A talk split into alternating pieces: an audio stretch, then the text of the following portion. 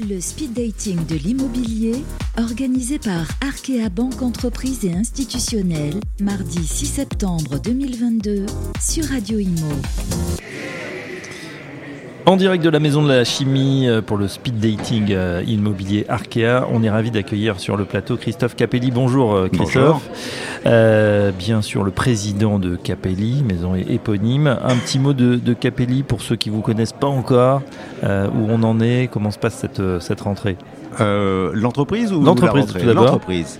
Alors déjà, bah, l'entreprise se, porte bien à la rentrée. 46 euh, ans euh, cette année d'existence.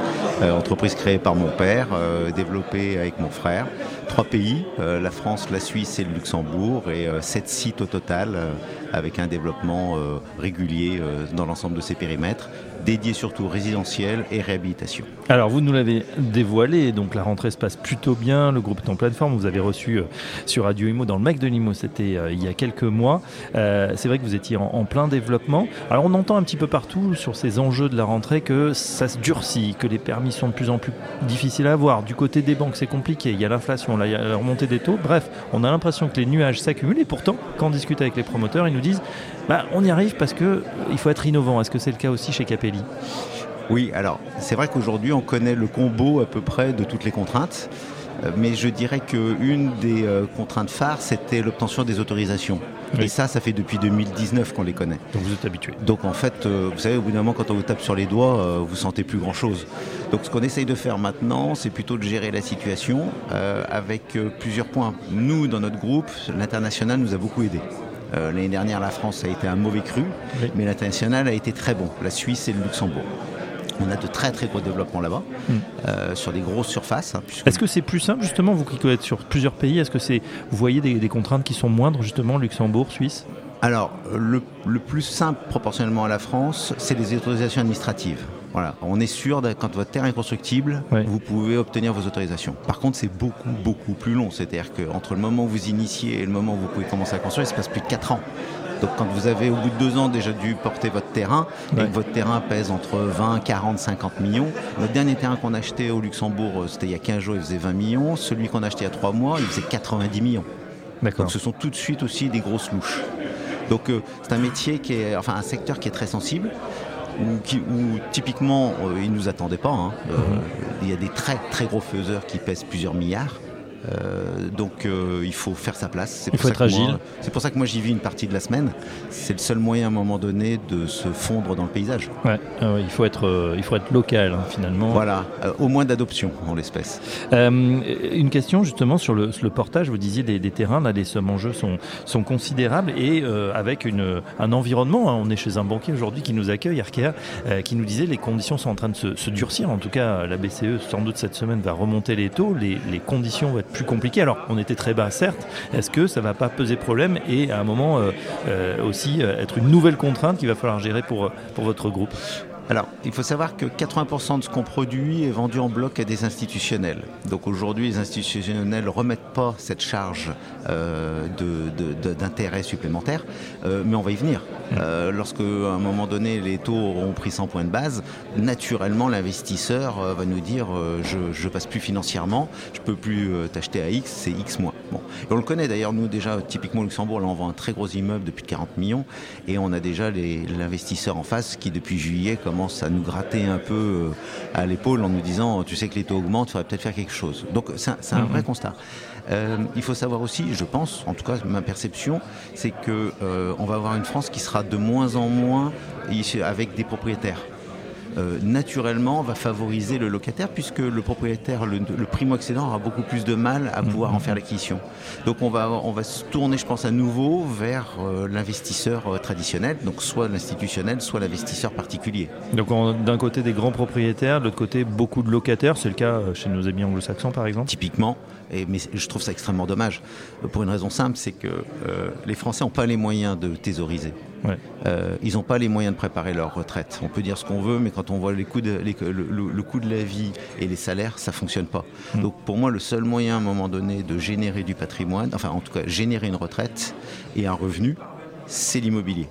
Donc même si on veut rester locataire de sa résidence principale, il y a de plus en plus, moi typiquement dans mon entreprise, je dis aux jeunes, vous aimez vivre intramuros, ça vaut dans Lyon 8-10 000, vous n'avez pas les moyens, restez locataire de votre résidence principale, par contre devenez propriétaire par, par ailleurs, et puis mettre en location prêtez, commencez à préparer votre patrimoine euh, pour, pour votre retraite. Mmh. Vous mettez euh, votre casquette de gestionnaire de patrimoine alors pour vos, pour vos salariés les plus jeunes, mais c'est de, bon sens parce qu'aujourd'hui on sait très bien qu'effectivement euh, c'est de plus en plus compliqué et que les prix ayant explosé ces dernières années, on se demandait juste avant effectivement si on n'allait pas aller sur, sur une nouvelle éruption sociale hein, parce que ça devient compliqué. C'est une dépense contrainte, 30 à 40% maintenant pour les jeunes c'est pratiquement la moitié de leur, leur budget.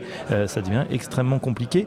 Comment on fait Il faut bâtir plus. Enfin, on entend toujours ça. Est-ce que vous qui êtes au cœur du sujet, est-ce que c'est possible quand, d'un autre côté, on nous dit mais on est de plus en plus contraint, vous le disiez, euh, c'est de plus en plus difficile et c'est de plus en plus long il y, a, un phénomène qui est paradoxal. Euh, on était euh, au début des années 2000 55 millions de Français. 2022, on est 66 et on va passer à 75 millions. Donc on a une croissance démographique de près de 50% en l'espace de 40 ans. Et euh, on crée toujours 350 euh, 000 logements par an comme en 2003. Donc c'est une aberration incroyable. On a en même temps euh, des politiques en face qui, et, je les comprends, hein, leur business c'est leur élection. Donc on est en train de dire pour notre business, tu, ça serait bien que tu, sautes si jamais les, les, administrés apprécient pas. Donc c'est le, le, vrai sujet, c'est que les administrés disent t'es un maire bâtisseur, donc finalement on veut plus de toi. Et en parallèle, c'est les mêmes qui vont dire on n'arrive pas à devenir propriétaire, on est obligé de rester locataire, les mmh, prix, mmh, monsieur le maire, explosent. Il y a un effet, euh, il y a des statistiques qui sont sorties à ce manière qui sont quand même édifiantes, qui, disent que le rapport, c'était à peu près euh, une offre et 1,3 demande en face pour la location, notamment euh, en région Rhône-Alpes. On est passé de 1,3 à 1,87. C'est énorme. C'est colossal, en l'espace de deux ans. C'est-à-dire que typiquement, euh, la ville de Lyon et les communes autour ont décidé d'arrêter l'urbanisation parce qu'ils partent du principe qu'il faut de la décroissance. Intéressant. Alors croissance démographique, mais décroissance économique, ça va être sport. Et donc, résultat, ça explose. Les gens n'arrivent plus à devenir propriétaires. Donc, ils veulent changer leur logement en tant que locataire. Donc, vous avez et la demande de la croissance démographique et le phénomène sociologique où vous avez les séparations de couples et autres, donc qui génèrent. Et en plus, vous avez ceux qui auraient pu être propriétaires qui ne le sont pas. Donc vous cumulez tout. Mm. Et in fine, moi je pense qu'on est réellement assis sur une sorte de bombe sociale où les gens, et d'ailleurs je commence à avoir deux, trois maires que, je côtoie, qui m'ont dit, c'est marrant, on n'a jamais eu autant de gens en tant que locataires qui viennent dans la mairie pour se plaindre en disant où est-ce qu'on peut trouver des logements. Mm, mm. Ça prouve effectivement qu'il se passe quelque chose. Alors, pardon, au mois d'août, il y a eu un phénomène qui était très intéressant. Vous savez, Castex avait mis une, euh, sorte de, petite carotte conviviale en disant aux élus si vous, délivrez des permis, on vous donne, euh, on vous octroie des fonds. J'ai jamais eu autant de permis de construire au mois d'août. Ça s'arrêtait le 31 août. Euh, on avait culturellement le mois d'août, c'est le mois des refus. C'est-à-dire que, comme dans les services, il n'y a pas tout le monde, ils vous font un refus. Bon, ben là, j'ai jamais eu autant de permis de construire. 6 ou 7 permis en un mois, euh, dont notre gros permis là, de Paris euh, qui est de Grenelle. Donc euh, voilà, c'est. Ce qui prouve aussi que c'est le politique qui peut réouvrir finalement la porte, la voie à plus, à, desserrer un petit peu cet étau. Voilà. Un peu, totalement. C'est le seul qui a la main. C'est votre appel aujourd'hui? Ah ouais, c'est le seul qui a la main. Demain, le politique arrive à, permet de créer autant de logements que de besoins.